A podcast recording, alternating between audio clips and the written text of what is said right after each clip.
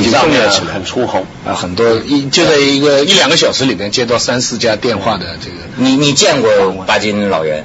我没有个人没有见过，就是见过就是开会啊，他坐在上面啊这种。嗯嗯。同一天呢，你想这个这祖国呀，他也是这么一个一个世纪走过来的人呐，你就感觉真是同一天，咱这神六落了地，八老升了天。真是世代交替，天上还有颗星星是以他命名的，对，叫巴金星，巴金星，一百零一岁啊，一百零，不过这也算真是寿终正寝吧。前几天其实我已经知道，就是说，呃，王安忆来我们学校做客座嘛。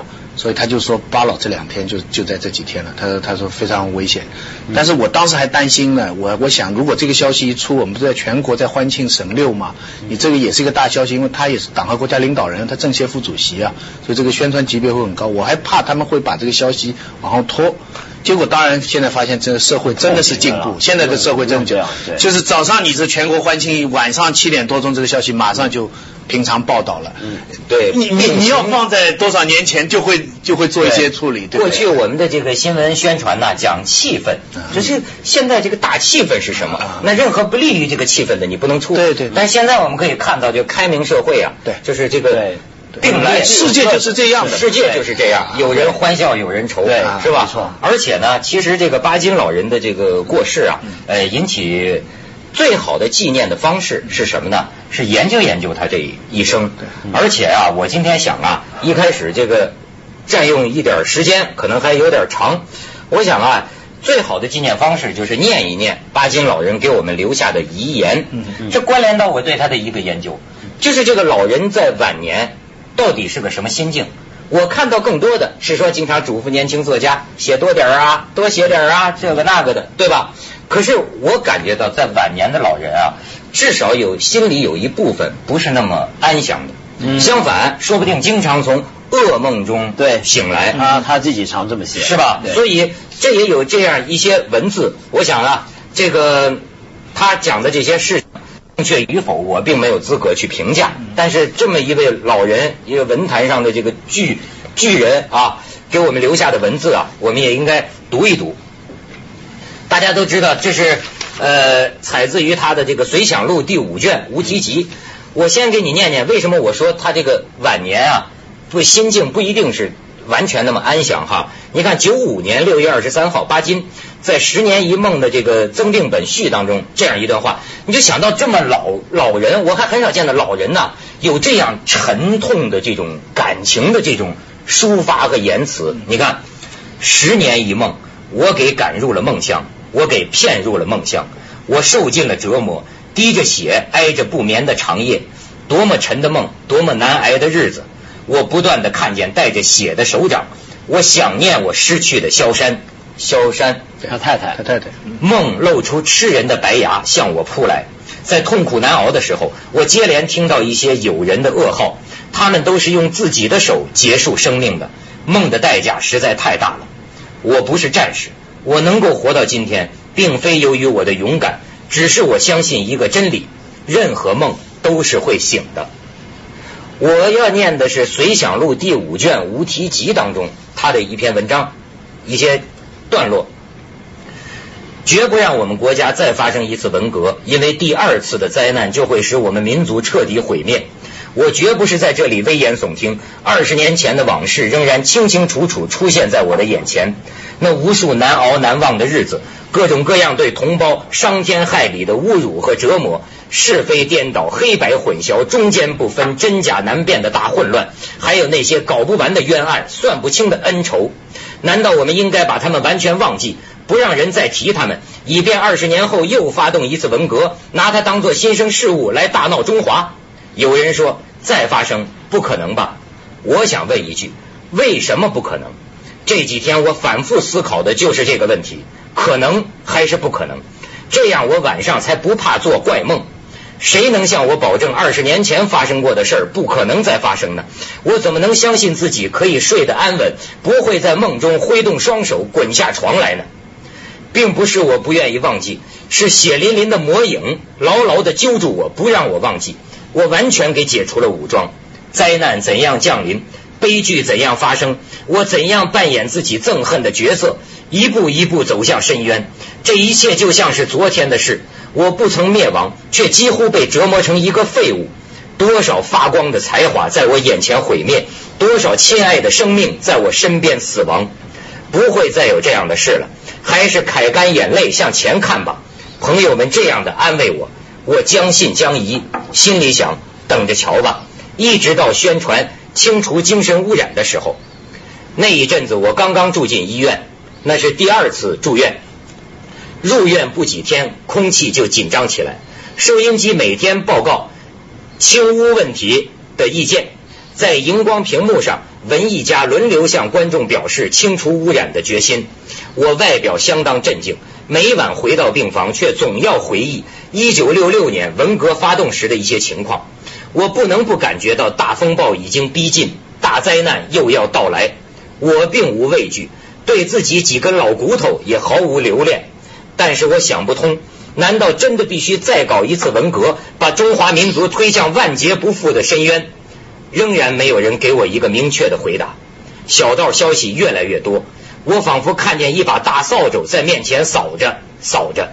我也一天、两天、三天的数着、等着，多么漫长的日子，多么痛苦的等待。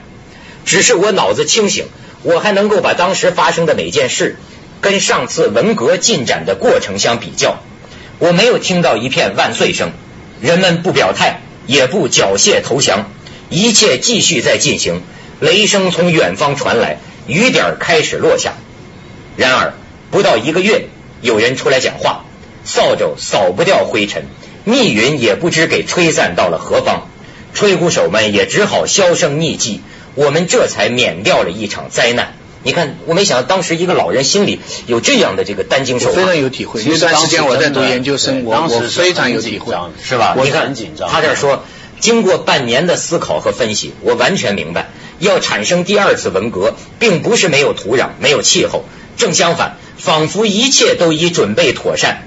上面讲的不到一个月的时间，要是拖长一点，譬如说再翻一翻，或者再翻两番，那么局面就难收拾了。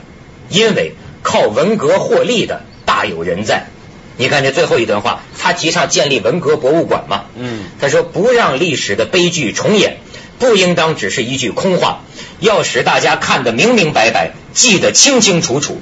最好是建立一座文革博物馆，用具体的、实在的东西，用惊心动魄的真实情景，说明二十年前在中国这块土地上究竟发生了什么事情，让大家看看它的全部过程，想想个人在十年间的所作所为，脱下面具，掏出良心，弄清自己的本来面目，偿还过去的大小欠债。没有私心，才不怕受骗上当；敢说真话，就不会轻信谎言。只有牢牢记住文革的人，才能制止历史的悲剧重演，阻止文革的再来。这是老人的遗言吧，留给我们的。其实，不过这一段东西啊，就是这个背景啊，我这两天，就昨天跟今天，我也看一下网上谈的比较少，就是关于巴金的纪念啊这段背景，因为他其实当时。也有人点过他的名的，嗯嗯，那么因为他写《水响录》的原因，那么到了你比如说到后来反资产阶级自由化，那么其实他也是被人提过的。我我那个时候就写一篇文章是关于张欣欣跟张承志的，嗯，结果这个杂志就被停下来，所有的这个文章就被撕下来，对，两万份全部撕掉，就是那个时候，就是他讲的那个时候，那个具体的背景是他跟夏言出来支持上海文学讨论现代派。对，然后德呃北京方面就邓丽群啊，就是胡乔木啊，他们批评他。然后呢，这个不重要。其实现在回过头来看，陈云有陈云的主张，邓小平有邓小平的主张，大家对于改革开放当中意识形态应该怎么管理调节有不同看法。现在看来各都有他的道理，但问题是当时的手法。所以我觉得巴老这段话给我们提示的，关于文革的起因、结果、大局，我们都明白，但重要的细节。魔鬼在细节里面，就是这些具体方，他为什么感慨？你要看感慨什么？就是说，比方说一圈作家协会一百个人，本来大家对这个问题，大家都觉得这个杯子是黄的，可是突然有有人来一个一个一个精神说，不能说这个是黄的，我们现在扫黄，这个东西应该是红的。开始大家都不作声，几天以后就有人出来作声了，说你表面看是黄的，你透过现象看本质它是红的。那几个人呢是为了拿好处的，开始大家很看不起他，但是给予时日多一点时间，就有一些人出来，我实在是吃不准它到底是什么颜色哦。然后这个时候，比方我们认识很久了，对不对？你这个窦文涛，这时候你就发现徐子东也跑出来说，嗯，这个不一定是黄色哦。这时候你就你心寒了，你你认识几十年的朋友，传染病那样，这个中间大家都这么一片倒过去，这样的话就给予时日啊。这就叫时间一长就会发生情况。所以翻两翻翻三，非常心痛的就是这种东西。归根结底，这是什么颜色不重要，但问题是整体这个民族的知识分子群体，因为某一种的东西，他们可以整体的这么溃败，从心灵的方面来溃败，所以他感慨就感慨在这里。咱们先去一下广告，锵锵三人行，广告之后见。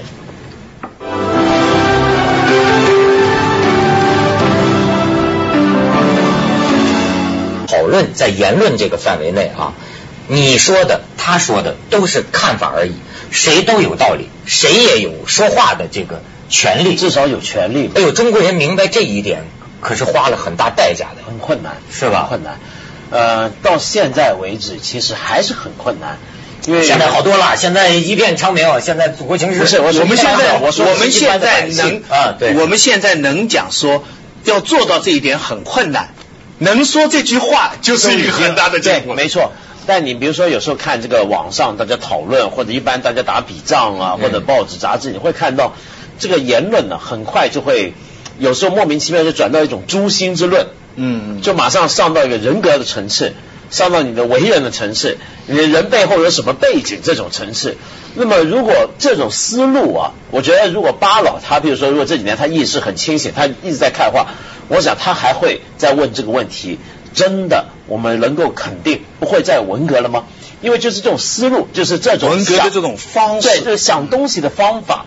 你为什么说这种话？比如说你说一句话，我们就开始想，我们不是就你的问题，中国人很喜欢这样，就是讨论问题，不是就你的言论本身有没有道理来讨论，而是去想别有用心，一小撮别有用心的人为什么说这样的话？每个人都有自己的用心嘛，你你说话的时候都可能是少数嘛，可是当你用“应用”这两个字，一小撮别有用心，你就已经是坏的了。但这是一个方法问题，所以呃，如果有将来有什么文革博物馆的话，重要的就是展示这些我们都很尊敬的人，为什么在这个时候会讲出那样的话。包括巴老自己，包括他自己，从五十年代开始，一步一步，我看了很多，当时那些人都是我们非常尊，他们的艺术作品是非常高的。为什么他们在他们在批判会上会这样？王猛跟我回忆过，说五十五八年的呃北京批判他组织部新来的年轻人老舍的发言，他说老舍的发言是最激烈的。您的小说这个这个这个这个问题啊，您个什么什么，您个什么什么？他说他非常奇怪，为什么老舍的发言是最激烈的，而且用了很多“您您您”这样的话。其实今天回过头来，王猛他说，我知道老舍紧张啊，他心里非常紧张，他他他用来批评这篇篇小说，所以这些事情我没有谁对谁错。大家都是这个运动当中的一个小沙子，但是既然有人付出了这么大的代价，为什么我们不把它留一点呢？回过头来凭良心说，我们今天巴老去世了，我们当然大家都要歌颂啊。但是实际上，纯粹从文学的价值来讲，现代文学像巴金这样的作家十个都有。沈从文啊，这个鲁迅啊，张爱玲啊，包括老舍啊，而且艾青啊，那个曹禺都很好。但是现在为什么人家把他作为二十世纪知识分子的一个代表来看呢？就是因为他在文革以后，他能够坚持他是第一个出来的。是哦，怪不得我也是在网上看到过一些微词，就是说这个中国人有一种对死的禁忌。其实人死了就就死了，是吧？也是可以平等的讨论的。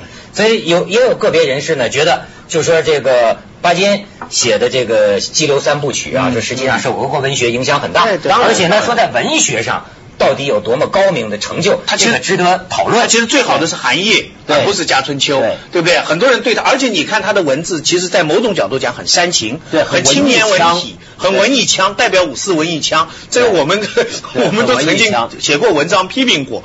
但是你知道，它的价值就在于在。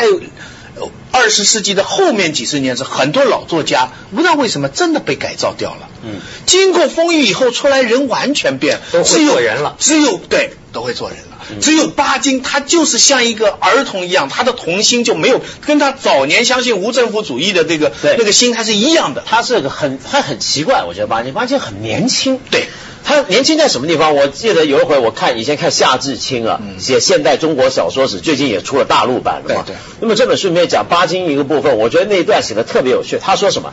他说巴金是十五岁的时候第一次看到克努泡特金，嗯他这个笔名嘛，巴金这个金就来自克努泡特金嘛，无政府主义者写了一本书叫做《给少年人》。那看了那本书之后，他从此之后就非常的向往革命。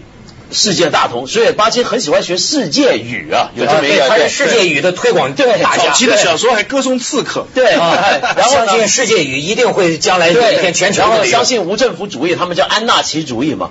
那么一般呢这个夏志清的评说就这样，一般的大作家，比如说十几岁的时候让他很激动的书，他可能三十岁之后就会放下了，对就会忘了。但巴金不。他是从那时候开始就没变过，对。他就是喜欢无政府主义，他一直到后来，他骨子里头都还是有那种东西在，所以他你就觉得他好像一直活在一个很年轻的状态，就永远是年轻而且最反文讽的，最章也是那样。反讽的是，他相信无政府主义，但是最后他在政府里的地位最高，对啊 是党和国家领导人，很多人一辈子想想当还要他当而且你看，照你们刚才讲，我刚才读的这篇文章，这还是像是青年人的这种对哪像一个九十岁人对，我就觉得看的我觉得一个老对人啊。十几岁年轻人这种这种我们说文艺腔啊，其实是一种很年轻人的所以上一个世纪的中。国文学文化的那种青春，它的优点、它的缺陷都在他都在身上他身上看得出来。哎，那能不能说是这个沧桑百年赤子之心呢？当然当然可以绝对可以。有一这么然后而且你看到就是，呃，所以我我我就觉得今天他这么走了，真的你就是整个。这真是一个时代，就是现代文学真正结束了真正结束了。而且我们整个新文学我们真正结束了，我们都很惭愧，因为我们都是未老先衰，我们的心比他老。对这一点我们是很很惭愧，研究者也好，觉得现在新一辈的年轻人老得更快。所以为什么那么多人呢？我觉得很很有意思。很多人现在回过头看巴金，说他的作品啊，比如说不够深刻，对人性的这个认识的阴暗面掌握的不够深。其实这种种，我们这评论者啊，我们是比他老的。对，他本来是年轻的，他那时候写的东西，他甚至到了《水响录》啊，我觉得虽然他是第一个出来说要讲真话的人，嗯但是有时候你看他看东西的方法，他是执着一些很个体的东西，他并不是那种很深刻、很超越性的那种东西在。讲真话，讲真话，哎，这真是很有意思咱说这个就只有叹气啊！锵锵三人行，广告之后见。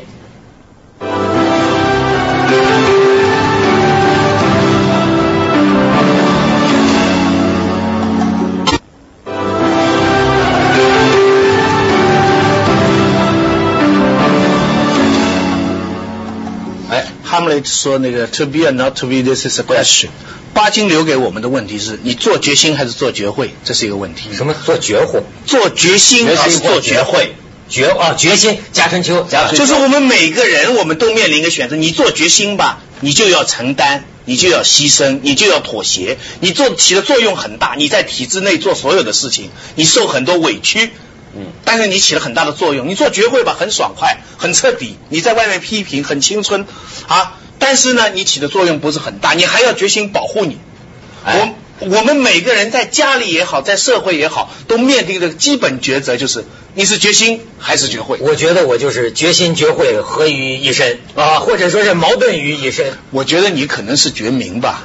绝绝民是享受的决心给他创造的成果，对对对对对又在绝会的帮助下得到了美丽的情。对对对对，你比较喜欢这样是吧？我心里有个决心，还有个绝会，但结果我是个绝民。不是，还是你本来就立志要当绝民？真的，你甭说这小说好坏，咱不懂啊。但小时候这个家春秋啊，嗯，那是我印象深少年的记忆啊。这东西我觉得是很但是就很奇怪，你知道吧？我现在认识一些年轻的作家，不只是香港的哦，嗯是内地的哦，都说是没读过巴金的，对，是没读过，没看过，家人就都没看过。有些很年轻一代的，已经也自己也在写的，但是就没看过。我觉得现在的年轻人一个风潮，他以显得没看过为荣。嗯这是个潮流。他不仅说巴金了，就是说王蒙他们，他说我们没看过。我们是天上来的，这这个这个这个是一种新的青年姿态，一种新的青年。巴金到死还尊重托尔斯泰，而我跟托尔斯泰差远了。对，所以你看，我也是个无知的人。我交代，我真看过的就是《家春秋》，看完了少年时代的回忆。从此之后，巴金的东西，我也就看过这些，跟你念的这些。所以正是因为我也是赤子之心呐、我不知道他在文革当中具体遭遇了些什么。《随想录》我的说实话我并没有看过，所以我看到第一次看到这种文字，我才想见八九十岁，你看九五年、八六年写的文字，八九十岁的老人，他想起这个文革，想起这个怀念硝酸里边一个细节，说早上两个人醒来看着天花板说，一个说日子难过，另外一个说日子难过，但是我们要坚持下去，我们要坚持下去，就是这么一个。早上醒来偏白的时候，一对夫妻这样的说法。一对夫妻的对话，日常起来的第一句对话，而且我觉得特别值得注意的就是巴金的小说啊，生命结束的太早了。这我觉得是非常惨的一件事，就是他其实是越写到后来，圆，就英雄儿女。对，王接着下来为您播出《凤凰子夜快车》。